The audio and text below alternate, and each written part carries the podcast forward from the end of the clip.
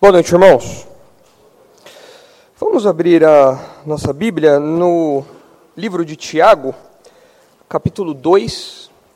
Nós estamos caminhando devagarinho, mais firmes na exposição dessa carta. Tiago, capítulo 2. Estamos aí nos primeiros 13 versículos desse capítulo. Já caminhamos bastante. E se o Senhor permitir, um dia conseguimos cobrir essa carta toda. Então, Tiago, capítulo 2, é uma exposição que nós já começamos a trabalhar algumas boas semanas atrás, alguns meses atrás. É uma porção grande e nós é, temos falado que ah, o capítulo 2, dos versículos 1 a 13, fala sobre o perigo da acepção de pessoas, aquela postura preconceituosa de um julgamento parcial que nós podemos cometer baseado nas aparências, baseado em condições sociais, baseado em raça, baseado em sexo, baseado em aparência, enfim, qualquer coisa que pode nos levar a algum tipo de julgamento preconceituoso. E esse é um perigo que ameaçava aqueles crentes para os quais Tiago escreve, e é um perigo que certamente nos ameaça também.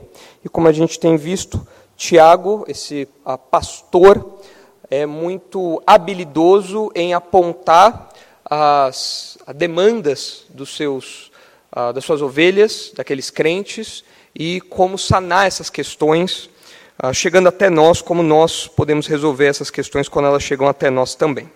Então acompanhe comigo a leitura, Tiago capítulo 2, versículos de 1 a 13, que diz assim: meus irmãos, não tenhais a fé em nosso Senhor Jesus Cristo, Senhor da glória, em acepção de pessoas. Se, portanto, entrar na vossa sinagoga algum homem com anéis de ouro nos dedos em trajos de luxo, e entrar também algum pobre andrajoso, e tratardes com deferência o que tem os trajos de luxo, e lhe disserdes, tu assenta-te aqui em lugar de honra, e disserdes ao pobre, tu fica ali em pé, ou assenta-te aqui abaixo do estrado dos meus pés, não fizeste distinção entre vós mesmos, e não vos tornaste juízes tomados de perversos pensamentos. Ouvi, meus amados irmãos, não escolheu Deus os que para o mundo são pobres, para serem ricos em fé e herdeiros do reino que ele prometeu aos que o amam? Entretanto, vós outros menosprezastes o pobre. Não são os ricos que vos oprimem, e não são eles que vos arrastam para os tribunais? Não são eles que os que blasfemam o bom nome que sobre vós foi invocado? Se vós, contudo, observais a lei régia segundo a Escritura, amarás ao teu próximo como a ti mesmo, fazeis bem. Se todavia fazeis acepção de pessoas, cometeis pecado, sendo arguidos pela lei como transgressores. Pois qualquer que guarda toda a lei, mas tropeça em um só ponto, se torna culpado de todos. Porquanto aquele que disse não adulterarás, também ordenou não matarás. Ora, se não adulteras, porém matas, vens a ser transgressor da lei. Falai de tal maneira, e de tal maneira procedei, como aqueles que hão de ser julgados pela lei da liberdade. Porque o juízo é sem misericórdia para com, aqueles, para com aquele que não usou de misericórdia a misericórdia triunfa sobre o juízo. Então, esse é o trecho que nós temos estudado. Se o Senhor permitir, vamos terminá-lo hoje, para que em outra ocasião nós continuemos caminhando no capítulo 2. O que nós temos falado nesse capítulo, até aqui, a nossa mensagem central é que a fé cristã é incompatível com uma postura preconceituosa.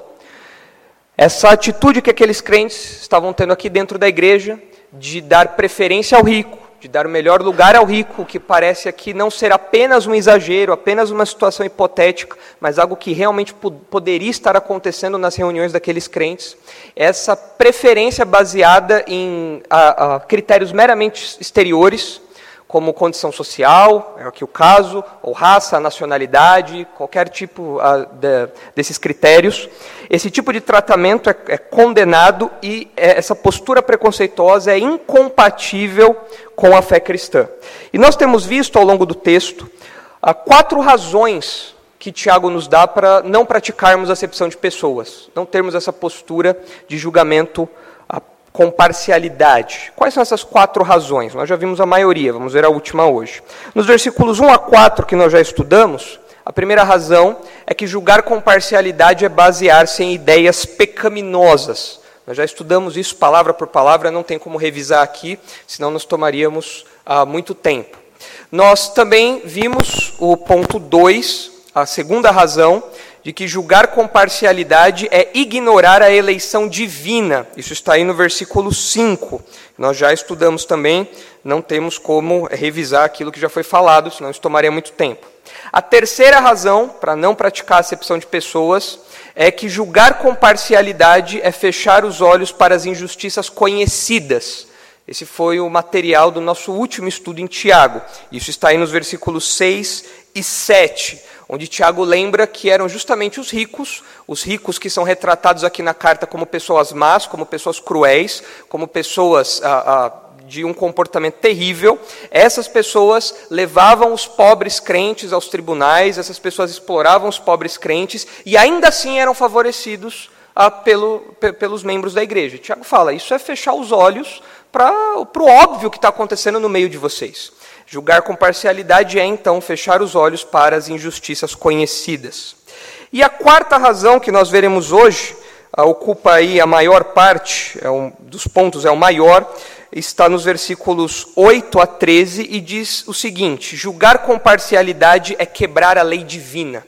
Isso fica muito claro, claro porque nesses versículos Tiago menciona a lei várias vezes. Essa é uma palavrinha que aparece repetidas vezes. A lei, a lei. Ele cita o Antigo Testamento, se referindo à lei mosaica. Então, é um trecho é, que é marcado pela lei e, quando se refere à acepção de pessoas, é a quebra dessa lei. Então, o que o texto diz para nós é que julgar com parcialidade é quebrar a lei divina. Então, tendo isso em mente, tentando lembrar aí do que nós já coletamos até aqui, do que nós já exploramos até aqui, nós vamos entrar agora nesse último ponto e caminhar para o término desse trecho. Lembrando da nossa mensagem central, que a fé cristã é incompatível com uma postura preconceituosa. Então, me acompanhe aí no texto, começando pelo versículo 8, vamos ver o que Tiago nos ensina, vamos ver quais as aplicações ele tem para nós que nós podemos extrair desse texto com a ajuda do Espírito Santo, com a iluminação que ele nos dá. O texto diz assim no versículo 8: Se vós, contudo, observais a lei régia, segundo a Escritura, amarás o teu próximo como a ti mesmo, fazeis bem. Bom, Tiago é um pastor judeu. A ele, como conhecedor do Antigo Testamento, escreve para pessoas que conhecem também do Antigo Testamento, que têm conhecimento da Escritura.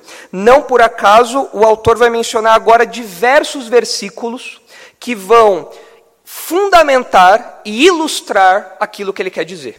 Então, se os irmãos olharem aí no versículo 8, que nós lemos agora, os irmãos veem uma citação de Levítico. Se os irmãos olharem no versículo 11, os irmãos vão ver outras referências aí ao Decálogo, ao livro de Deuteronômio, ao livro de Êxodo. Então, são as referências que Tiago chama para o seu argumento, a fim de embasar, a fim de ilustrar aquilo que ele está apresentando para os seus leitores, para as suas ovelhas. E ele diz aqui, primeiramente, que aqueles crentes vivem, eles é, lutam para observar, para viver de acordo com a lei régia. Talvez a sua versão esteja um pouquinho diferente. Ah, pode estar como lei real. Lei régia é isso, é a lei real, é uma lei associada à realeza, uma lei associada ao rei. E essa expressão aponta, em primeiro lugar, para a origem da lei.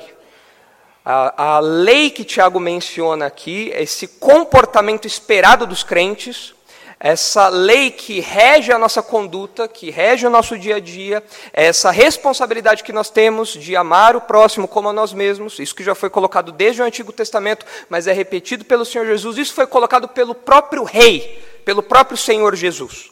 O próprio Senhor Jesus, se os irmãos olharem aí o, o, versículo 1 do capítulo 2, ele é chamado de Senhor Jesus Cristo, Senhor da glória, mostrando uma posição gloriosa, mostrando uma posição de destaque, mostrando uma, mostrando uma posição de autoridade, de grandeza. E este Senhor é a origem da lei. Ele é o próprio rei que diz como os seus servos devem se comportar. Então nós estamos debaixo dessa lei que foi colocada pelo próprio Deus que foi colocada pelo próprio Senhor Jesus. Inclusive, essa expressão aqui, lei régia, pode ser que esteja fazendo uma referência a uma, a, a uma expressão que era conhecida no mundo romano da lex regia, não sei assim que se fala, lex regia, não sei, não sei a pronúncia certa. Uh, meu latim está é, bem enferrujado, se é que uma vez eu tive algum conhecimento de latim. Mas uh, a, a, ideia, esse conceito jurídico do mundo romano, que era, uh, que era difundido, era conhecido certamente por Tiago e pelos seus contemporâneos, era que o imperador, no uso da sua autoridade, ele era o soberano que podia ah, colocar as leis instituir as leis que seriam seguidas ah, pelos ah, cidadãos. Então, quando o Tiago fala que da lei régia, nós entendemos, nós podemos entender que ele está falando que seguimos uma, uma lei, nós estamos debaixo de uma lei que tem uma origem divina. O próprio Senhor Jesus, que é o nosso Rei, ele tem autoridade para dizer como nós devemos nos comportar, como nós devemos viver, e era isso que era esperado dos leitores de Tiago. Mas além disso, nós também percebemos aqui a responsabilidade que os crentes têm por estarem debaixo dessa lei. Porque o fato de ser uma lei real nos lembra não apenas que nós temos um rei, mas lembra também que nós fazemos parte de um reino. E Tiago já falou sobre um reino. Se os irmãos olharem aí o versículo 5, que nós estudamos algum, algum tempo atrás, os irmãos verão que Tiago diz assim, uh, Tiago 2,5: Ouvi, meus amados irmãos, não escolheu Deus os que para o mundo são pobres para serem ricos em fé e herdeiros do reino que ele prometeu aos que o amam. Então, Tiago já falou sobre reino, falou que os crentes são herdeiros desse reino, está falando aqui que nós temos um rei que diz como nós devemos nos comportar, ele que institui essa lei, esse código que nós devemos seguir, e ele nos lembra que nós fazemos parte desse reino e todos fazem parte desse reino dentro da igreja, ricos e pobres. Não há distinção entre ricos e pobres quando, diz, quando o assunto é a quem está debaixo dessa lei. Todos fazemos parte desse reino, Todos estamos debaixo do mesmo cetro, e não há por que então haver qualquer tipo de favorecimento. Ricos e pobres estão dentro desse reino, estão debaixo da lei régia, e todos devem seguir essas uh, ordenanças, todos devem seguir esses comandos do nosso rei. Mas além disso, Tiago fala dessa lei régia, que é, o texto diz aí, segundo a Escritura. O que nós aprendemos aqui é que se trata de um princípio que ele vai mencionar aqui agora, essa lei régia, é ilustrada a partir do texto que ele vai destacar logo em seguida. É um princípio que vem desde o Antigo Testamento. É um princípio, essa lei régia é apresentada, esse princípio é apresentado desde o Antigo Testamento. Você pode perceber isso nas páginas da Escritura, tanto que Tiago vai fazer uma citação aqui agora. E ele cita o texto de Levítico 19. Abra lá comigo, Levítico 19, versículo 18.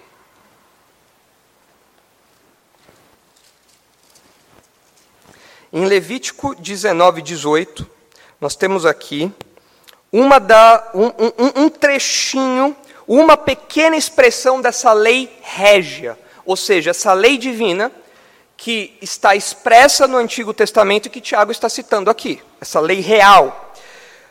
E quando nós vemos a citação que ele faz, nós percebemos que ele está falando de Levítico, capítulo 19, versículo 18, que diz assim: não te vingarás, nem guardarás ira contra os filhos do teu povo, mas amarás o teu próximo como a ti mesmo. Eu sou o Senhor.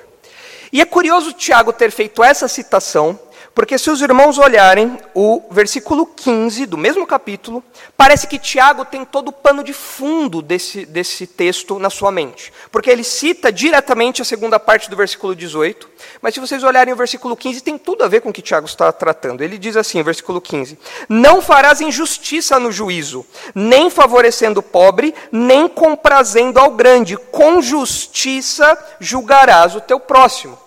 Então, quando Tiago traz essa, essa citação dessa lei régia, dessa lei real, esse trechinho da lei divina, expressa no Antigo Testamento, ele mostra que o amor ao próximo, aqui do versículo 18, claro, envolve você não julgar com parcialidade. Você não promover a acepção de pessoas, você não julgar as pessoas com base é, em critérios meramente externos. Mas é curioso observar que, além dessa citação direta que Tiago faz, parece que Tiago também tem, tem alguma coisa mais em mente.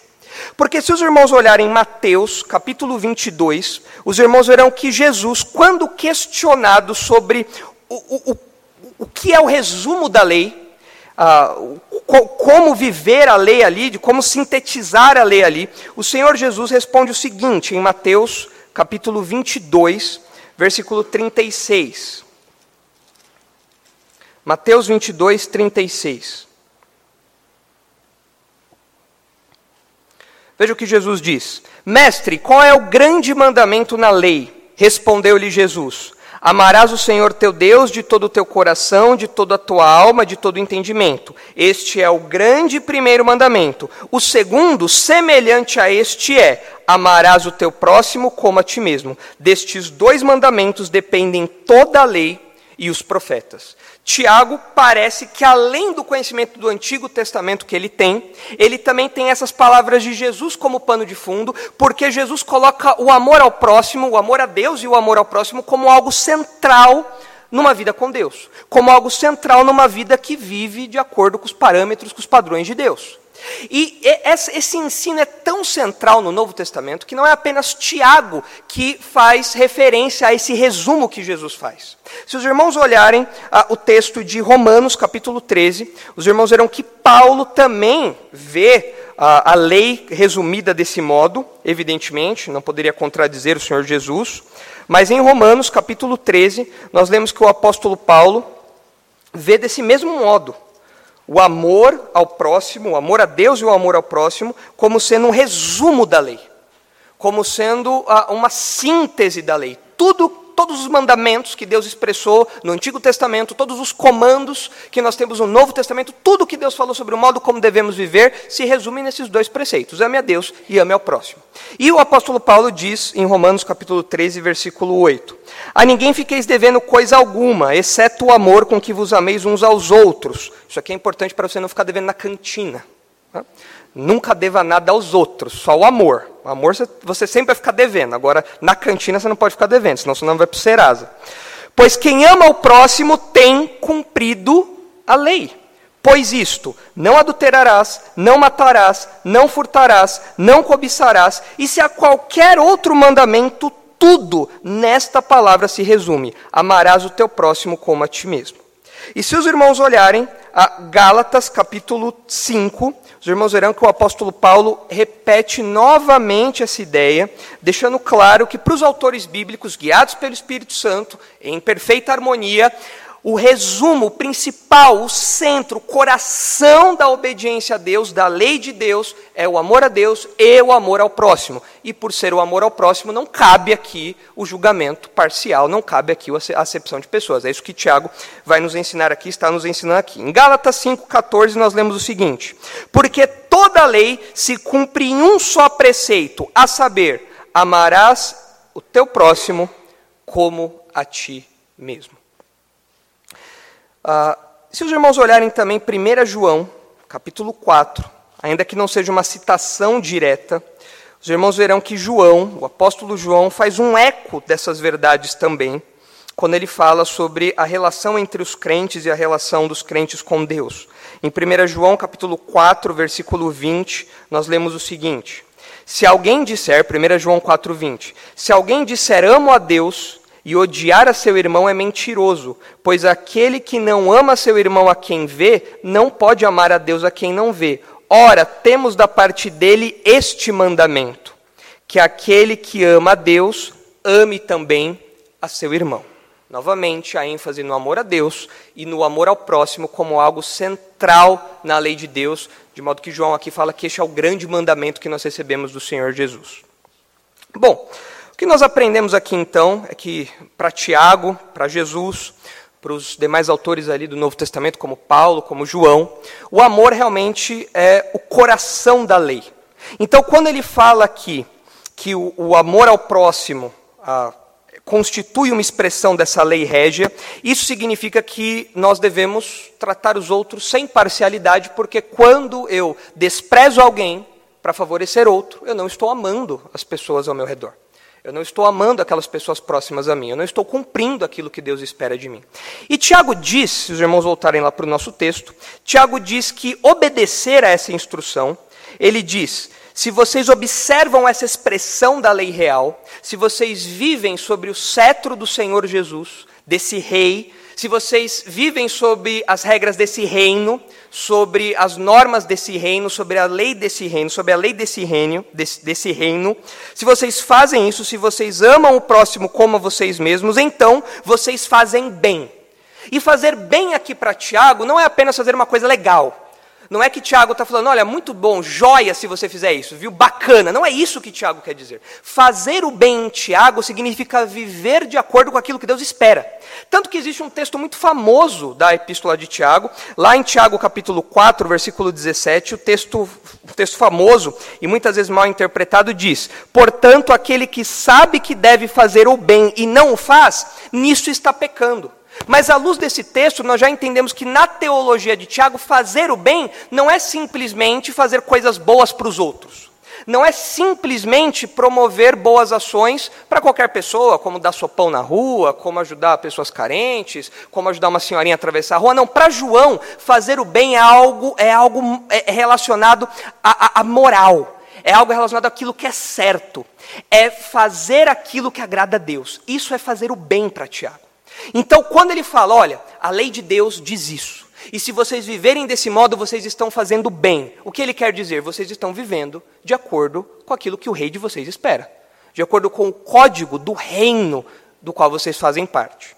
Pois bem, ah, o que nós aprendemos até aqui então? Olhando apenas para o versículo 8, quando ele faz essa citação e nos apresenta aí esse termo que é diferente para nós, né? a lei régia ou lei real. O modo como Tiago apresenta esse argumento tem uma força especial. Porque é um argumento inquestionável. É um argumento que você não consegue se esquivar se você é crente. Porque se você é crente, você tem um rei, é o Senhor Jesus. E se você é crente, você faz parte do reino dele. E por fazer parte do reino dele e estar sujeito ao cetro do Senhor Jesus, a lei é essa. E não tem como você fugir. Você tem que obedecer, você tem que cumprir. E isso é, é, é, especialmente importante nos nossos dias, onde nós vivemos numa sociedade muito apegada à ideia de democracia, muito apegada à ideia de que todo mundo tem voz, onde nós podemos dialogar nas praças públicas, onde você pode expressar suas opiniões no Twitter e todos devem olhar para você, e nós vamos chegar ao meio termo. Ah, com Jesus o papo é diferente quando nós falamos sobre a lei desse reino, a lei real, a lei que o Senhor Jesus institui, ele não abre isso para diálogo. Quando nós ah, falamos sobre aquilo que Deus, o modo como Deus espera que nós vivamos, aquilo que Deus espera de nós, essa lei que foi promulgada pelo Rei Jesus, ah, nos diz que não cabe a nós questionar ou mesmo descumprir aquilo que né, nos é ordenado, mas devemos somente obedecer. Sim, Senhor. Ame o seu próximo como a ti mesmo. Sim, Senhor. Mas, Senhor Jesus, veja bem, nós temos que abrir aí para discussão, nós precisamos colocar em pauta, a gente precisa ver o que a ONU diz sobre isso, nós precisamos ver. Não, o reino é meu, eu sou o legislador. Essa é a regra. E isso se aplica a tudo da sua vida. Não há espaço para qualquer discordância, para qualquer questionamento, para qualquer descumprimento, apenas obediência. Nós não temos qualquer autoridade para debater com Jesus, nós temos que apenas viver em completa sujeição. Ainda que cumprir este mandamento seja difícil, seja desconfortável ou até mesmo antinatural para nós. E o Senhor Jesus, em Mateus capítulo 5, quando fala sobre a ética do reino, se os irmãos olharem Mateus 5, 44, os irmãos verão que quando Jesus apresenta a ética do reino, ou seja, o modo como os crentes que fazem parte desse reino se comportam, somos nós, nós fazemos parte desse reino. Quando o Senhor Jesus fala sobre as implicações de amar o próximo, ele coloca um sarrafo muito alto ele coloca um padrão que para nós é muito desconfortável. Ele diz no capítulo 5, versículo 44 de Mateus: Amai os vossos inimigos e orai pelos que vos perseguem. Ah, isso é difícil. Isso daqui é bem complicado. Amar aqueles que nos amam é fácil. Amar quem curte as minhas coisas no Instagram, no Twitter, no Facebook é legal, é, é tranquilo. Mas uh, amar o próximo aqui é expandido até mesmo aos nossos inimigos. E nós não temos a opção de falar, mas Senhor Jesus, o Senhor não está entendendo. O senhor não, acho que o senhor não sabe com quem eu estou lidando. É aquela pessoa do trabalho, aquela pessoa da família, aquela pessoa da escola, da faculdade. O senhor não está entendendo. Ah, é sério que você vai falar para o Senhor Jesus que pediu que o Pai perdoasse os seus algozes enquanto ele estava sendo crucificado? É sério que você acha que tem algum, você tem algum poder de barganha, algum poder de argumentação em relação a uma ordem que o Senhor Jesus dá? Jesus sabe o que é amar ao próximo, Jesus sabe o que é amar os inimigos, Jesus sabe o que é interceder pelos inimigos, ele fez isso. E a ordem é essa: orem pelos vossos inimigos, amem os vossos inimigos e orem pelos que vos perseguem. Isso não está aberto para discussão. Isso é uma ordem, é a lei real, é a lei dada pelo nosso rei, é a lei que compõe a ética do reino. Então nós temos o dever ah, de obedecer isso aqui. É uma lei que o Senhor Jesus colocou para nós, os crentes e os seus servos, obedecermos, por mais difícil que isso seja. Isso daqui não é fácil realmente cumprir. Isso daqui pode nos causar muitas gastrites, dores de cabeça, noites de sono perdidas, ah, chateações, tristezas, preocupações, ansiedades, mas nós temos que obedecer isso daqui. Ah, e no caso dos crentes para os quais Tiago escreve, isso significava que eles tinham o dever de tratar os irmãos mais humildes com o mesmo cuidado, com o mesmo carinho, com o mesmo amor que eles tratavam ou tratariam os irmãos mais ricos. Eles não podiam fazer nenhuma distinção. Por quê? Porque o rei mandou que fosse assim. Porque todos fazem parte desse reino. E a lei real se aplica a todos, ricos e pobres. Todos devem ser tratados nos mesmos termos. E o versículo continua, o texto continua no versículo 9 agora. Se todavia fazeis acepção de pessoas, cometeis pecado, sendo arguidos pela lei como transgressores. A verdade é que a situação daqueles crentes era incoerente. Tiago já deixou isso claro uh, no trecho que nós já estudamos, e ele mostra aqui Aqui, aqueles crentes não estavam se comportando da maneira que deveriam se comportar. Eles estavam favorecendo os ricos e desprezando os pobres. Essa é a razão da bronca que Tiago está dando aqui. Então, aqueles crentes estavam sendo incoerentes porque, mesmo estando debaixo do reinado de Cristo, mesmo se sujeitando ao Rei Jesus, eles não viviam de acordo com a lei que o Senhor Jesus tinha instituído. Isso é uma grande incoerência, isso é um grande problema, motivo pelo qual o Tiago está dando uma bronca neles aqui, porque eles cometiam favorecimentos ilícitos. Ah, e eles então estavam transgredindo essa lei. Transgressão é você violar a lei de Deus, você violar a lei que o próprio Senhor Jesus instituiu. Ele diz para você viver de um modo, você ah, viola aquilo, você transgride aquilo, você vive de outro jeito. E ele fala: vocês têm feito acepção de pessoas. Vocês têm favorecido os ricos e desprezado os pobres. Vocês não têm vivido de acordo com a lei. Ah, e não há conversa para quem faz esse tipo de coisa. Não há eufemismos para quem faz esse tipo de coisa. Você é um transgressor. Você é um violador da lei. E o versículo 10 continua: Pois qualquer que guarda toda a lei, mas tropeça em um só ponto, se torna culpado de todos. Porquanto aquele que disse não adulterarás também ordenou não matarás. Ora, se não adulteras, porém matas, vens a ser transgressor da lei. De novo, Tiago enfatiza a figura do transgressor, aquele que viola a lei de Deus. E Tiago diz aqui para nós algo interessante. Ele mostra nos versículos 10 e 11 que uma obediência parcial constitui uma desobediência completa. Você obedecer à lei de Deus só numa parte, só naquilo que talvez seja mais fácil, só naquilo que talvez aos seus olhos seja de maior importância, só naquilo que para você seja mais conveniente, ou você obedece porque é difícil você é, desobedecer aquilo ali por, algumas outras, por alguma outra circunstância. Se você obedece parcialmente, obedecendo coisas e desobedecendo outras, se você faz isso, então tenha certeza que você é um transgressor. A lei de Deus não pode ser fragmentada. Uma obediência parcial é uma desobediência completa. Ah, isso acontece até mesmo nos no nossos relacionamentos mais simples, como a relação de pais e filhos. Se você manda o seu filho lavar a louça toda, não adianta o seu filho não lavar o copo, não lavar o prato e deixar lá na pia. Eu falei para você lavar a louça toda. Você obedeceu só parte da ordem que eu dei. Então você desobedeceu o que eu falei. Arrume sua cama e lave a louça. Ah, eu só vou arrumar minha cama. Então você está me desobedecendo. Eu falei, mandei você fazer duas coisas, não uma só. Você está transgredindo a lei doméstica. Você está, está transgredindo o comando que eu dei. Isso, um exemplo muito banal do nosso dia a dia. Agora, quando nós falamos da lei de Deus, nós temos um aspecto aqui de unidade que é enfatizado por Tiago. Se você obedece uma parte da lei de Deus e desobedece outra, qualquer outra parte que seja, você é um transgressor. Você é alguém que viola a lei de Deus. Por quê? A lei de Deus não pode ser fragmentada e ela é uma unidade indivisível que reflete o caráter total do legislador. Quem legisla é o próprio Deus. E quando eu ataco uma parte da lei de Deus, mas acolho outra, eu continuo ofendendo a Deus, eu continuo atacando a Deus, eu continuo ofendendo o seu caráter santo, porque toda a lei de Deus e a lei de Deus como um todo reflete o seu caráter perfeito, o seu caráter puro, o seu caráter santo. Quando eu aceito uma parte e violo outra, rejeito outra, eu continuo ofendendo a Deus, eu continuo sendo um transgressor. É isso que Tiago vai, vai falar aqui para nós. Se você ofende um, um ponto que seja, por menor que seja, o comprometimento da sua obediência é completo. É como acontece com vidro temperado. Não sei se os irmãos uh, conhecem aí o funcionamento do vidro temperado. Durante algum tempo, eu trabalhei com o Amorim, aqui da nossa igreja, e nós, uh, o Amorim tem uma, uma agência de, de publicidade, de editoração, e um dos nossos clientes era uma associação de vidros. E os irmãos ficariam surpresos de saber como esse mercado é grande no Brasil. Você nem imagina onde tem vidro, tem vidro em tudo quanto é canto aí.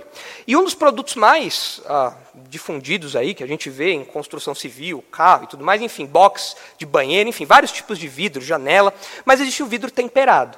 Qual é, qual é o funcionamento aí do vidro temperado, se é que eu me lembro bem das especificações lá?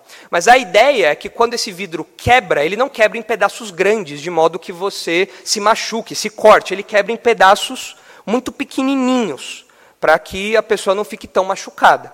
Mas ah, o vidro é um material sensível. De modo que se você pega uma chapa grande de vidro, mas você dá uma batidinha na pontinha, o que acontece com o vidro todo? Ele esfarela. O vidro temperado é assim. O Amorim, depois, se estiver me ouvindo, pode me corrigir se eu confundir alguma coisa. Tá certo, seu Antônio? É isso daí. Mas talvez já tenha acontecido isso. Você vai mexer alguma coisa na sua casa, você vai ajeitar alguma coisa lá, e aí você encosta a pontinha do vidro e de repente. Tudo história. Ainda bem que, não tem, ainda bem que a gente não tem mais o púlpito de vidro, né? Seria uma ilustração muito propícia. Aquele púlpito não era de vidro temperado. Mas uh, o que Tiago está mostrando para nós é isso: que a lei é como uma grande chapa de vidro, é uma peça só. É uma peça grande de vidro temperado. Se você quebra um pedacinho, você fala, mas é só um pedacinho, é só a pontinha da lei. Não adianta, você já comprometeu a lei toda. Você já é um transgressor uh, por completo já. Claro que ah, vamos entender melhor o que Tiago quer dizer aqui. O que Tiago está falando para nós sobre nós sermos, um, sobre nós sermos transgressores ah, é que um indivíduo se torna bandido, ele recebe o título de bandido, quer ele roube 10 reais ou quer ele roube 10 milhões. Ele é bandido do mesmo jeito. É claro que a pena dele vai mudar. Se você rouba 10 reais ou se você rouba 10 milhões, evidentemente a sua pena vai ser proporcional a isso, a sua punição é proporcional a isso. Mas você continua sendo um transgressor. Quer você roube 10, quer você roube 10 milhões. Você continua sendo um bandido. Você continua sendo, na linguagem que Tiago usa aqui, culpado. No versículo 10, ele fala que quem guarda toda a lei, mas tropeça num único ponto, se torna culpado culpado. Nós poderíamos traduzir aqui como réu. Você se torna réu de todos. Ah, essa palavrinha aparece, por exemplo, em Mateus 26, não precisam abrir lá, mas quando é dito ah, que Jesus era réu de morte. Ah, em 1 Coríntios capítulo 11, é dito que quem toma sem indignamente se torna réu do corpo e do sangue de Cristo. Então, o que nós temos aqui é uma condenação que traz uma punição embutida. Você pode guardar toda a lei, mas se você tropeçar num pontinho, você vira um bandido, você vira um transgressor. Não importa se é uma grande lei ou se é uma lei menor. É isso que Tiago está falando aqui. No caso dos leitores, a de Tiago, matar, adulterar ou favorecer pessoas por conta de uh, motivos externos, isso fazia deles transgressores. Então veja que Tiago está colocando as coisas aqui não no mesmo nível de punição, mas no mesmo nível de seriedade. Você é um pecador, transgressor, quer você mate, quer você adultere, quer você favoreça pessoas indevidamente por ah, questões ah, de mera aparência, por questões meramente externas. Com isso, Tiago quer que seus leitores não se enganem. Tiago não quer que os seus leitores mintam para si mesmos, achando que guardar parte da lei de Deus, guardar os grandes mandamentos de Deus é suficiente. Tiago, pastorzão, eu não mato. Tiago, pastorzão, eu não adultero, sou fiel à minha esposa. Tiago fala: se você não mata, se você não adultera, mas se você despreza o pobre porque é pobre, você é um transgressor do mesmo jeito. Você está desobedecendo a lei de Deus. Você está desobedecendo o padrão que o nosso rei colocou para que nós vivamos. Guardar parte da lei não, compens não compensaria a negligência do amor ao próximo. Agora, aqui cabe um esclarecimento, porque talvez isso levante algumas dúvidas na mente dos irmãos.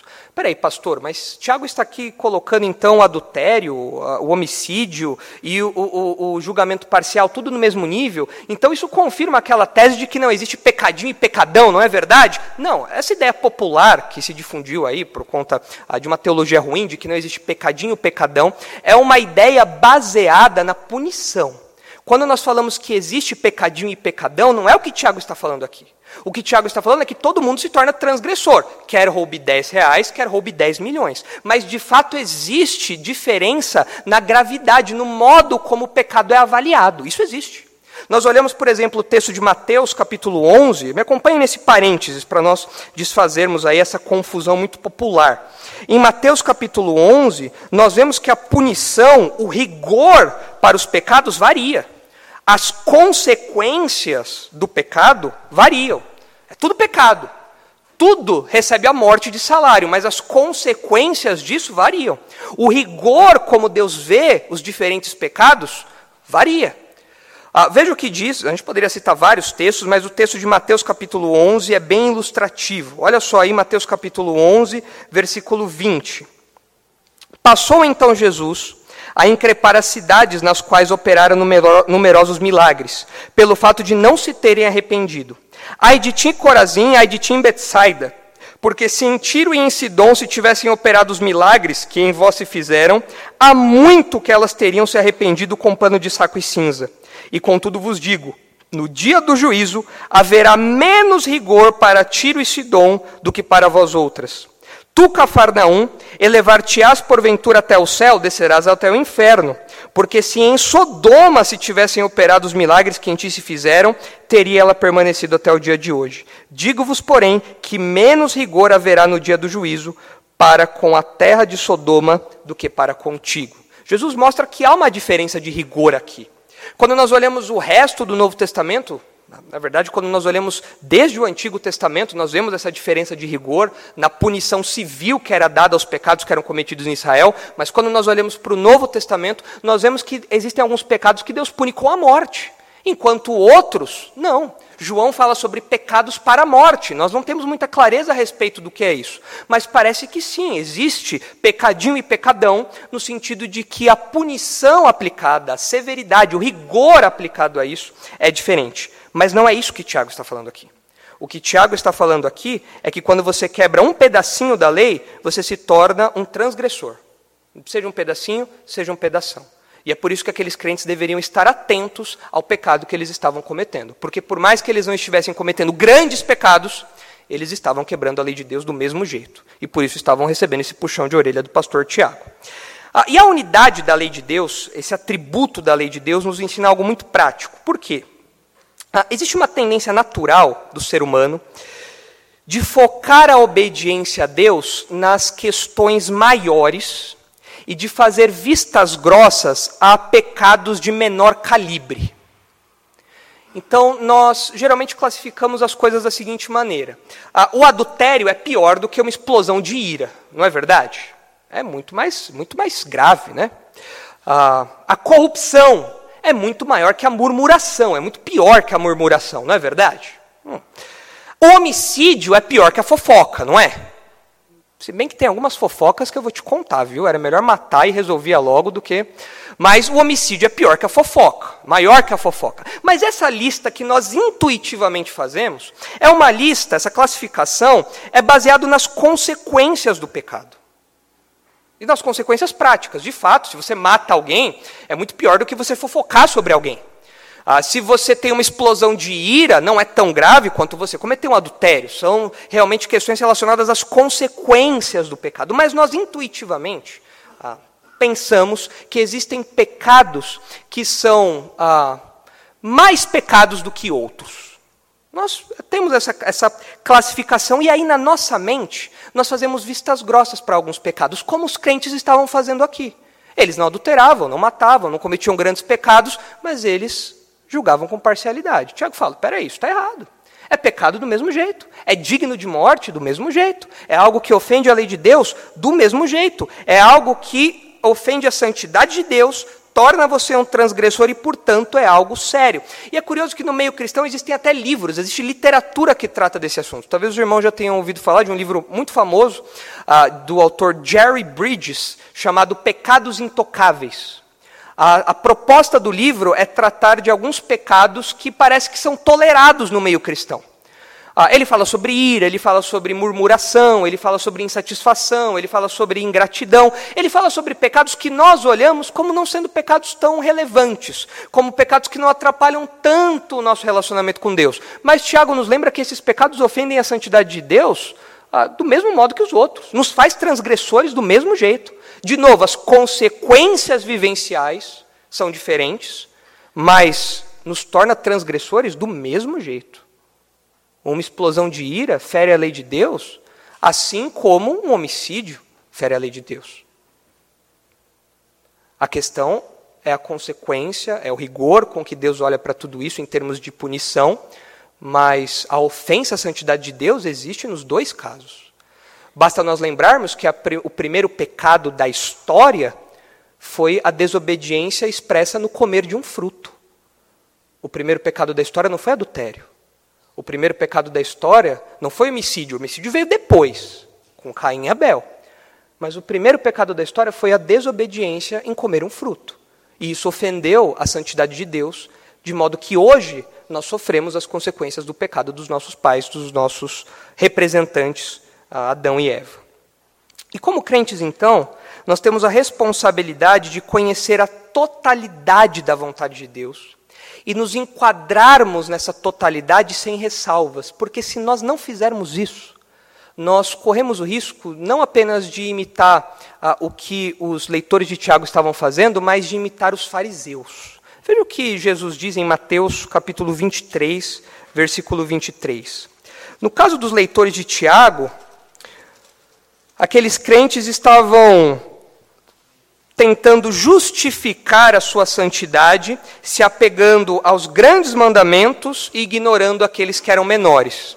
No caso dos fariseus era o contrário. Eles estavam se apegando aos pequenos mandamentos, aos pequenos detalhes e estavam ignorando os maiores. Qualquer uma dessas posturas é errada, porque nós como crentes não podemos selecionar os mandamentos que nós obedecemos. Nós temos que obedecer tudo, porque a mínima desobediência constitui transgressão. É o que diz, uh, o que ilustra aí Mateus 23, versículo 23. Ai de vós, escribas e fariseus hipócritas, porque dais o dízimo da hortelã, do endro e do cominho, e tendes negligenciado os preceitos mais importantes da lei: a justiça, a misericórdia e a fé.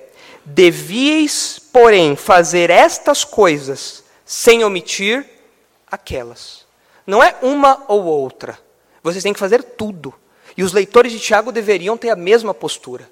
Eles deveriam abraçar o todo também, se sujeitar a tudo também. E Tiago continua, volte lá comigo, para o versículo 12 agora.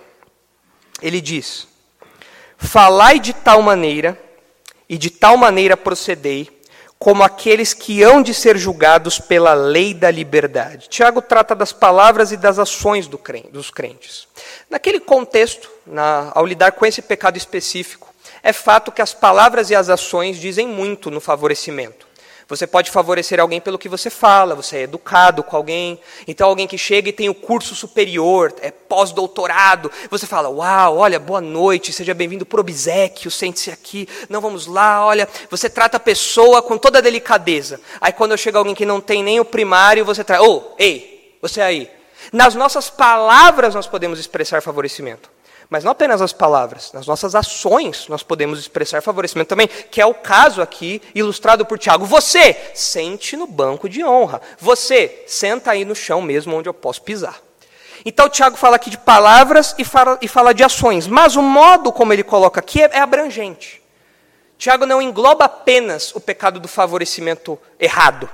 Peca... Eh, eh, ele, engloba todo o nosso comportamento, todas as nossas ações, todas as nossas palavras, tudo o que nós fazemos, nós temos que fazer de tal maneira ah, como aqueles que hão de ser julgados pela lei da liberdade. E Tiago traz aqui uma verdade aterrorizadora para os seus leitores: os crentes serão julgados. Essa é uma verdade que os autores bíblicos trazem à mente dos seus leitores com frequência para lembrar que, apesar de nós já termos nosso, o nosso destino eterno garantido como crentes, nós não podemos viver do jeito que quisermos. Nós não temos autorização para viver as nossas vidas do jeito que bem entendemos. Nós não podemos fazer isso.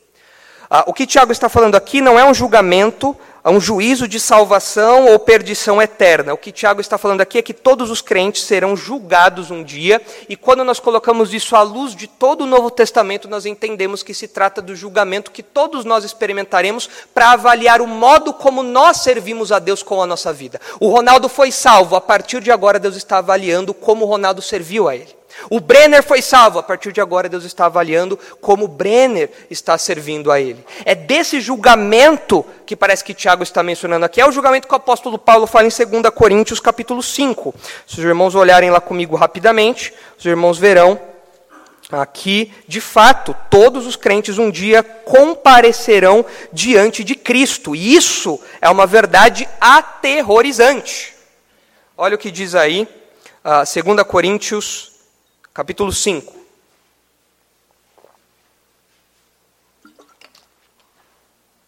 Segunda Coríntios 5, 10. Diz assim: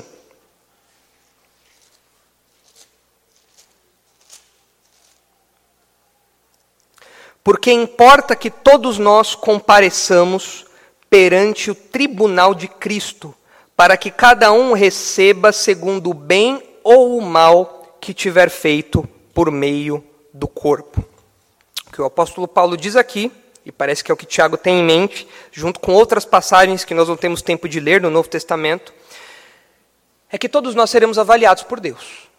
Todos nós compareceremos um dia diante do nosso rei.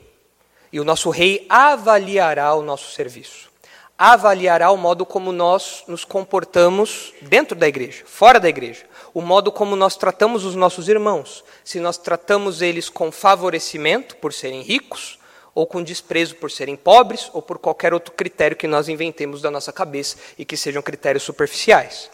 Diante dessa verdade, Tiago, Tiago nos diz que o julgamento, esse juízo, não será ah, com base nos critérios errados que nós aplicamos aos outros. No próprio ah, capítulo 2, ah, é dito aí que Tiago diz agora que nós seremos julgados segundo a lei da liberdade. E no próprio capítulo 2, esse termo já foi usado. Esse será o critério que nós, ah, julga, que nós seremos julgados. No capítulo 2, ele menciona isso agora. É, veja o que ele diz no versículo 4 sobre os critérios errados. Ele diz. Não fizeste distinção entre vós mesmos e não vos tornaste juízes tomados de perversos pensamentos, ou seja, quando eu faço acepção de pessoas, eu julgo com base em ideias erradas. Deus não vai nos julgar com base nisso, mas ele vai nos julgar com base na lei da liberdade, que já apareceu no capítulo 1. Veja aí o capítulo 1, versículo 25, onde nós lemos o seguinte: Mas aquele que considera atentamente na lei perfeita, lei da liberdade, Tiago já mencionou essa lei aqui. Essa lei é o evangelho e os seus imperativos. É o modo como nós devemos viver à luz do que Jesus fez por nós, à luz da habitação do Espírito Santo em nós, à luz do novo coração que nós temos, à luz da nossa mente, à luz da nossa nova consciência, à luz daquilo que Jesus opera em nós quando nós nos convertemos. Essa é a lei da liberdade. Tiago fala: vocês serão julgados não por critérios como os de vocês. Ah, quanto tem na conta? Qual o grau de escolaridade, qual a altura, qual o tipo de roupa que usa, qual a raça, qual a cor. Não, esses critérios são errados. Esses critérios são ruins. Esses critérios são banais, superficiais, fúteis. Vocês serão julgados pela lei da liberdade. E essa lei, nós já estudamos sobre ela quando é, passamos aí pelo versículo 25 do capítulo 1. Nós não temos como recordar tudo, mas é importante, é útil nós lembrarmos de algumas coisas. Essa lei, ela é caracterizada pela liberdade por algumas razões. Em primeiro lugar, não existem tábuas para essa lei. A lei mosaica tinha tábuas, tinha preceitos físicos. A lei mosaica tinha leis escritas ali. A lei da liberdade não tem isso. A lei de Cristo, como o apóstolo Paulo chama nas suas cartas, não tem isso. Nós não temos legislações, casos, regras, a, a, a, um monte ali, como era no caso da lei mosaica. Nós não temos isso. A lei da liberdade não tem esses preceitos todos como acontecia na lei do Antigo Testamento. Nós não vemos mais a lei como sendo um código com demandas legais. E quando nós olhamos para o capítulo 1, versículo 21, que nós já estudamos, nós vemos que, à luz das promessas da nova aliança, que foram profetizadas lá em Jeremias, nós entendemos que essa lei foi gravada no nosso coração pelo Espírito Santo. Então não é uma lei que está no papel ou na pedra, é uma lei que está dentro de nós. Nós obedecemos porque o nosso interior foi transformado e alinhado a essa lei. Nós não obedecemos mais porque está ali uh, simplesmente uh, na letra fria, como era no Antigo Testamento. Veja aí o que diz uh, o capítulo 1, versículo 21. Porquanto, despojando-vos de toda impureza e acúmulo de maldade, acolhei com mansidão a palavra em vós implantada, a qual é poderosa para salvar a vossa alma. Não se trata de um conjunto de regrinhas rígidas, frias, preceituais ali na pedra, do tipo faça ou não faça. Vista uma saia de tantos centímetros, vista uma roupa desse jeito, me, é, use o cabelo desse modo. Não, nós não temos esse tipo de legislação.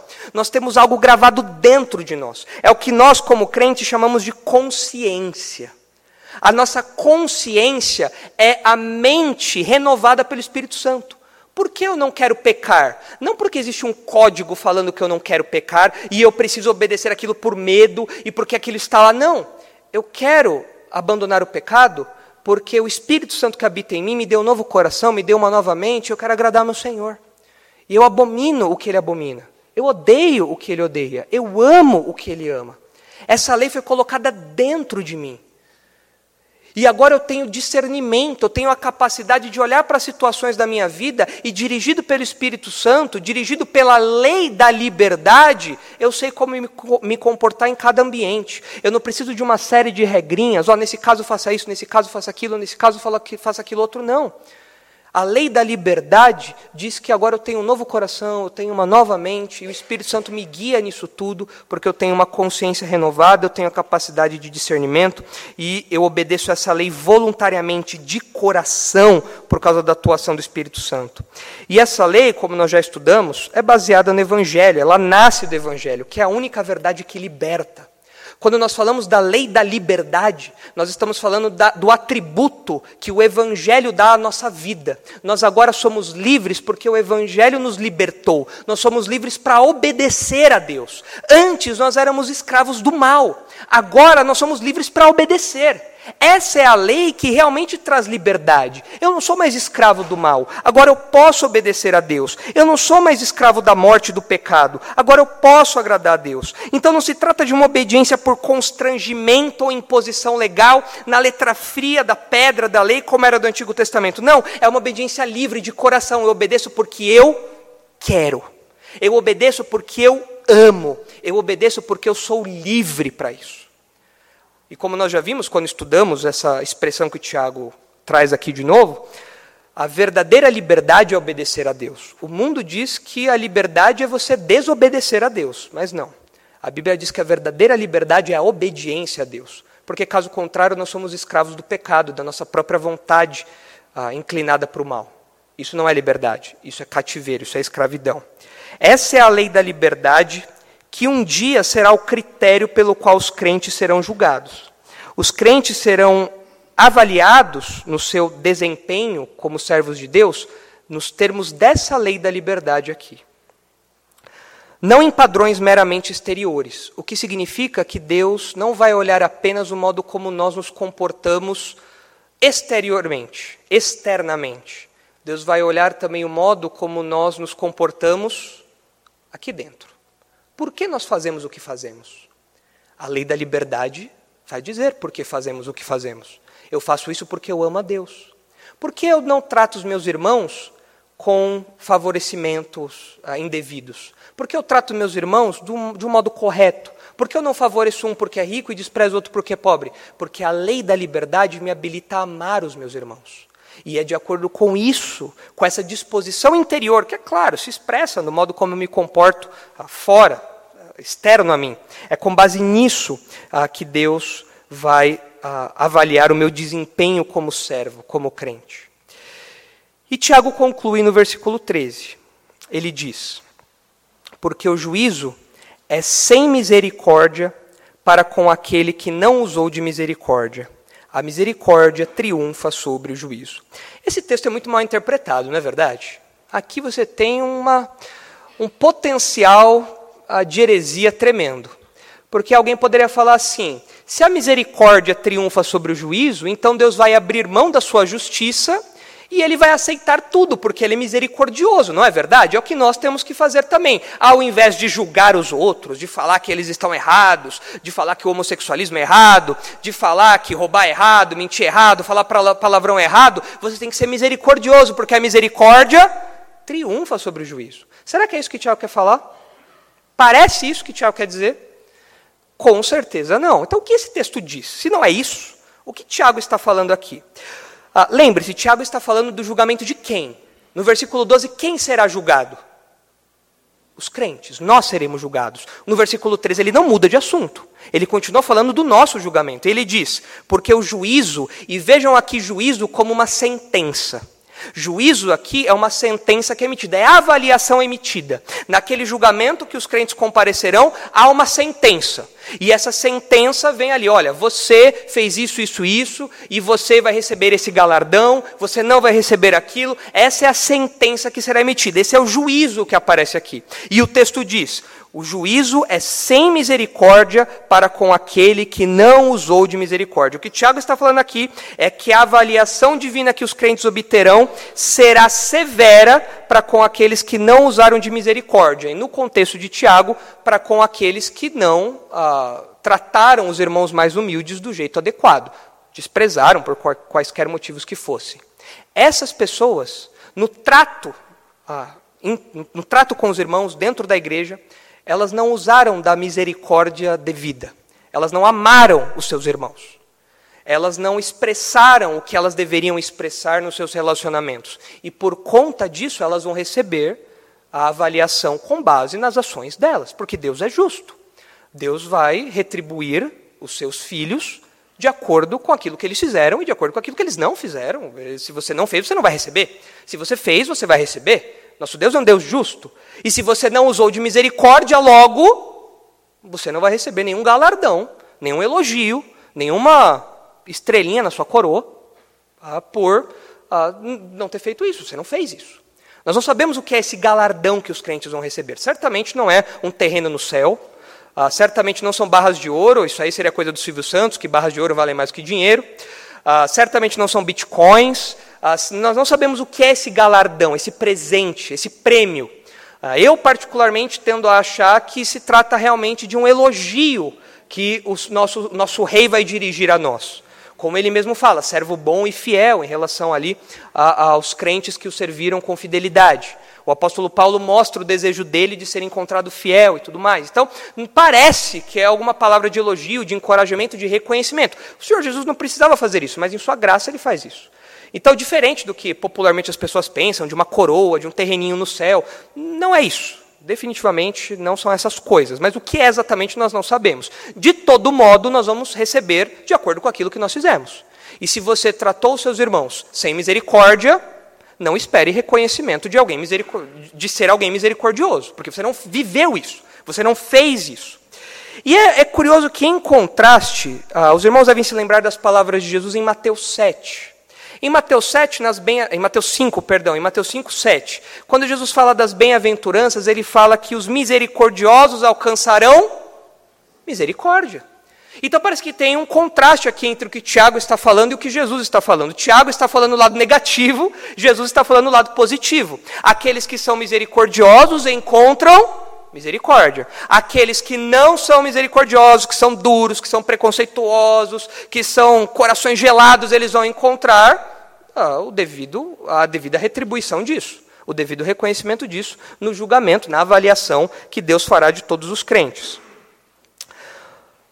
Nós aprendemos então, ah, quando somamos isso tudo, que a misericórdia exercida pelo crente, pelos crentes nos seus relacionamentos interpessoais, nos livra de uma sentença, nos livra de uma, de uma avaliação negativa quanto ao nosso serviço prestado a Deus, do nosso serviço que foi prestado a Deus. E Tiago quer que isso esteja na mente dos irmãos. Você tem, vocês têm que tratar os irmãos mais humildes com respeito. Vocês não podem desprezá-los porque eles não têm as condições, as posses, o status que os ricos têm. Vocês devem tratá-los de modo correto, porque um dia Deus vai julgá-los. E ele vai julgá-los de acordo com o comportamento, com a conduta, com a postura que vocês têm. Ah, portanto, a misericórdia, nós vemos aqui, é a marca indispensável do serviço cristão que é aprovado por Deus. Tanto que, se vocês olharem aí, o capítulo 3 de Tiago, o versículo 17, vocês vão ver o seguinte: A sabedoria, porém, Tiago descrevendo a sabedoria e o que a sabedoria produz na vida do crente, a sabedoria que vem de Deus. A sabedoria, porém, lá do alto é primeiramente pura, depois pacífica, indulgente, tratável, plena de misericórdia e de bons frutos, imparcial e sem fingimento. Esse era o problema daqueles crentes. Eles não usavam de misericórdia, ou seja, eles não cuidavam dos seus irmãos como deveriam. Eles não eram imparciais, eles julgavam com parcialidade. E isso não é, isso não é marca dos servos de Deus. Isso não é a marca de quem eh, tem um serviço aprovado por Deus. Isso não é condizente com aqueles que vão ser positivamente avaliados por Deus. E Tiago fala: não, vocês têm que mudar isso. Vocês estão vivendo como transgressores e não como servos submissos do Senhor. E o que nós aprendemos ah, desse trecho, especialmente olhando para esses últimos versículos?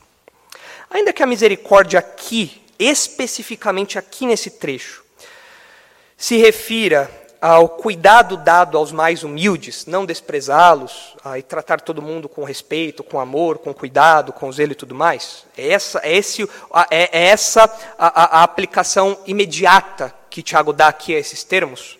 Ainda que seja específico desse modo, o princípio que Tiago ensina aqui é um princípio abrangente. O que eu quero dizer com isso?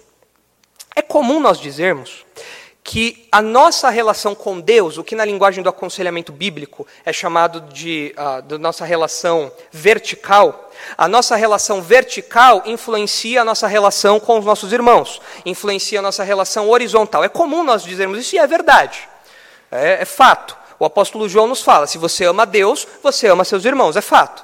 Agora, o que nós poucas vezes pensamos é o contrário, e é o que Tiago apresenta aqui a nossa relação com os nossos irmãos altera, impacta, influencia a nossa relação com Deus. Peraí. Então quer dizer que, assim como a proximidade com Deus faz com que isso, a, a minha vida, né, seja influenciada para o relacionamento com meus irmãos, do mesmo modo, a, a, como eu trato os meus irmãos influencia o meu relacionamento com Deus? Sim. É isso que Tiago está mostrando aqui para nós. Porque Deus vai, vai avaliar e já está avaliando isso desde agora. De modo que muitas vezes nós somos disciplinados porque não tratamos bem os nossos irmãos. Não é à toa que na igreja de Corinto tinha muita gente que tinha perdido a vida porque tinha desprezado os irmãos. Então, de fato, o nosso relacionamento com os irmãos exerce influência na nossa relação com Deus, e nós poucas vezes pensamos isso. Ah, e tem alguns textos que reforçam essa verdade. Se os irmãos olharem, por exemplo, Mateus capítulo 6, acompanhem comigo, Mateus capítulo 6. Ah, os irmãos verão que ah, há uma porção da, do trecho que fala da, da, famosa oração do Pai Nosso, há uma porção aí desse, desse trecho aqui nós, depois da oração, que nós muitas vezes não entendemos, mas que agora, à luz disso que nós construímos aqui, parece fazer um pouco de sentido. Parece que as coisas se encaixam um pouco melhor. Olha só o que diz aí Mateus 6,14. Porque se perdoardes aos homens as suas ofensas, também vosso Pai Celeste vos perdoará. Se, porém, não perdoardes aos homens as suas ofensas, tampouco vosso Pai vos perdoará as vossas ofensas. Opa, peraí, como assim? Então quer dizer que as minha, a, a, minha relação com os meus irmãos vai impactar o modo como eu me relaciono com Deus, até mesmo em termos da, da minha oração de, de perdão? Parece que sim. Se os irmãos avançarem para Mateus 18, os irmãos verão a parábola conhecida, Mateus 18, 21. Os irmãos verão a palavra conhecida do credor incompassivo. Mateus, ah, capítulo 18, versículo 21. Ah, Pedro pergunta para Jesus até quantas vezes deve se perdoar um irmão. Pedro tenta ser generoso, ele fala até sete vezes. Jesus fala: Não, Pedro, está muito longe isso aí. Ah, é 70 vezes sete. E no versículo 23 ele ilustra isso. Jesus diz, Mateus 18, 23: Por isso o reino dos céus é semelhante a um rei que resolveu ajustar contas com seus servos. E passando a fazê-lo, trouxeram-lhe um que lhe devia dez mil talentos. Não tendo ele, porém, com que pagar, ordenou o Senhor que fosse vendido ele, a mulher, os filhos e tudo quanto possuía, e que a dívida fosse paga. Então o servo, prostrando-se reverentemente, rogou: Sê paciente comigo e tudo te pagarei. E o senhor daquele servo, compadecendo-se, mandou-o embora e perdoou-lhe a dívida. Saindo, porém, aquele servo encontrou um dos seus conservos que lhe devia cem denários. A, a, a, a parábola aqui compara valores eh, muito diferentes. Um é uma dívida estratosférica, o outro é uma dívida facilmente é, quitável. E esse camarada, que devia 100 denários, agarrou, sufocava-o, dizendo: Paga-me o que me deves. Então o seu conservo, caindo-lhe aos pés, lhe implorava: Sê paciente comigo e te pagarei. Ele, entretanto, não quis, antes, indo-se, o lançou na prisão até que saudasse a dívida. Vendo seus companheiros o que se havia passado, entristeceram-se muito e foram relatar ao seu senhor tudo o que acontecera. Então o seu senhor, chamando-lhe, disse: Servo malvado, perdoei-te aquela dívida toda porque me suplicaste. Não devias tu igualmente compadecer-te do teu conservo, como também eu me compadeci de ti? E indignando-se, o seu senhor o entregou aos verdugos, até que lhe pagasse toda a dívida. Assim também meu Pai Celeste vos fará, se do íntimo não perdoardes cada um ao seu irmão. As pessoas olham para esse texto pensando que Jesus está falando sobre perda de salvação. Não é esse o ponto aqui. O ponto da comparação é que nós somos perdoados por Deus muito mais do que nós temos que perdoar nossos irmãos. E quando nós não fazemos isso, nós estamos sujeitos à disciplina de Deus. Nós estamos sujeitos a castigos temporais. E na avaliação que Deus fará do nosso trabalho no futuro, nós receberemos menos galardão, se é que receberemos galardão, e vamos levar uma bronca. Você não perdoou fulano, né? Aí, ó. Passa logo, senão a porta fecha, você vai ficar de fora. Porque nós vemos aqui a, a, como a nossa relação com os nossos irmãos impacta a nossa relação com Deus. E há um outro texto curioso em uh, ah, 1 de Pedro, capítulo 3, e que à luz disso que nós temos falado, faz todo sentido. 1 Pedro, capítulo 3. Quando Pedro fala do modo como uh, os integrantes da família devem se tratar, quando fala do tratamento que os homens, que os maridos devem dar às esposas, Pedro diz o seguinte, 1 Pedro 3,7: Maridos, Vós igualmente vivei a vida comum do lar com discernimento, e tendo consideração para com a vossa mulher como parte mais frágil, tratai-a com dignidade, porque sois juntamente herdeiros da mesma graça de vida. Os homens devem reconhecer as mulheres como mais frágeis, os homens devem conviver respeitosamente, os homens devem ajudar, devem proteger, devem cuidar das suas esposas. E Pedro dá um certo sustinho nos seus leitores aqui.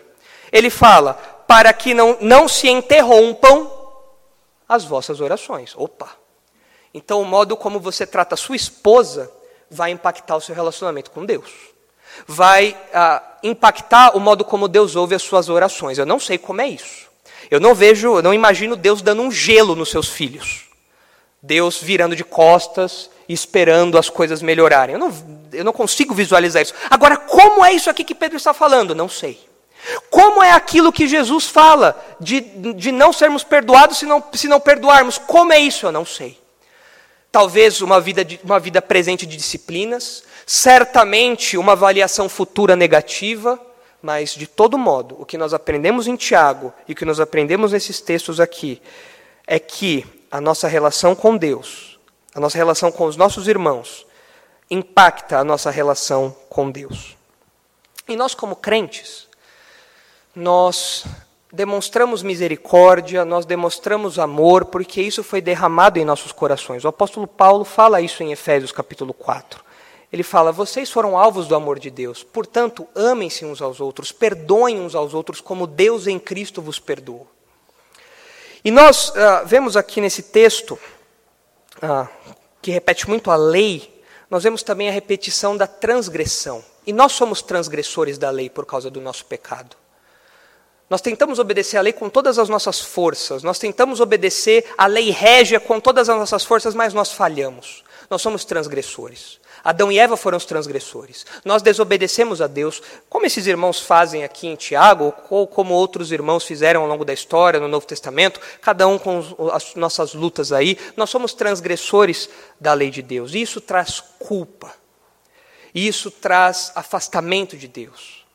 Isso nos faz transgressores mas nós temos que nos lembrar do que uh, Isaías 53 fala a respeito do servo sofredor. O que Isaías 53 fala a respeito daquele que morreria em nosso lugar. Isaías 53, 8 fala que ele levou sobre si a nossa transgressão. Nós não conseguimos obedecer à lei de Deus. Nunca conseguiríamos por força própria. É por isso que Deus tem que colocar a lei no nosso coração. E enquanto nós estamos aqui ainda lutando com o pecado, nós contamos com a misericórdia, com a graça, com o favor de Deus, porque nós caímos, nós tropeçamos, como Tiago diz aqui. Mas nós temos que nos lembrar que alguém levou a culpa da transgressão em nosso lugar. Talvez você esteja ouvindo essa mensagem e você esteja ah, com a culpa do seu pecado. Talvez seja o pecado do ah, desprezo pelos irmãos mais humildes, pelas pessoas mais humildes. Talvez você esteja ouvindo essa mensagem e você esteja com essa culpa te atormentando e você não sabe o que fazer com essa culpa. A resposta para isso está no Evangelho. O que você faz com essa culpa? Você precisa depositá-la sobre Jesus. Você precisa crer que Jesus levou sobre si a nossa transgressão. E agora, quando nós cremos nele como nosso Salvador, nós temos perdão. E ele coloca dentro de nós um novo coração, de modo que nós agora livremente de acordo com a lei da liberdade, nós podemos obedecer a Cristo, nós queremos obedecer a Cristo e nós agora fazemos parte desse reino, porque Ele levou a nossa transgressão para que nós pudéssemos uh, ser fe sermos feitos filhos de Deus. E assim nós terminamos esse trecho. A fé cristã é incompatível com uma postura preconceituosa. Quatro razões para nós não julgarmos com parcialidade, não cometermos acepção de pessoas. Julgar com parcialidade é basear-se em ideias pecaminosas. Julgar com parcialidade é ignorar a eleição divina. Julgar com parcialidade é fechar os olhos para as injustiças conhecidas. E o que vimos hoje, julgar com parcialidade é quebrar a lei divina. Vamos orar. Santo Deus, nós não conseguimos obedecer a Sua lei, nós somos transgressores. Nós ah, não conseguimos tratar as pessoas ao nosso redor com amor por causa do nosso pecado. Nós não conseguimos amar ao Senhor por causa do nosso pecado. Mas Jesus Cristo tomou a nossa transgressão, a culpa da nossa transgressão sobre si, de modo que agora nós temos um novo coração, uma nova mente, e nós podemos agora amar os nossos irmãos. Nós podemos agora amar o nosso próximo. Nós podemos agora nos afastar de ideias erradas, de ideias pecaminosas que guiavam os nossos julgamentos, nós podemos nos livrar disso tudo e nos sujeitarmos à lei da liberdade, nos sujeitarmos à lei real, nos sujeitarmos à lei que o nosso rei instituiu e que o nosso rei nos capacita, nos habilita a viver. Ajuda-nos, Pai, a tirarmos da nossa vida qualquer marca de parcialidade, seja por aparência, seja por status social, por status financeiro, uh, por nível acadêmico, por sexo, por raça, por cor, enfim. Livra-nos de qualquer julgamento baseado nisso. Ajuda-nos, Pai, a amarmos o nosso próximo como a Sua palavra diz desde o Antigo Testamento e confirma no Novo Testamento. Ajuda-nos assim a amarmos ao Senhor de modo mais completo, de modo mais integral. De modo que os nossos relacionamentos interpessoais, aqui, entre os nossos irmãos, e o nosso relacionamento com o Senhor sejam marcados por amor, por sujeição, por preocupação, por cuidado. Livra-nos desses pecados, livra-nos do que estava acontecendo com aqueles irmãos para os quais Tiago escreve, porque nós não estamos livres disso.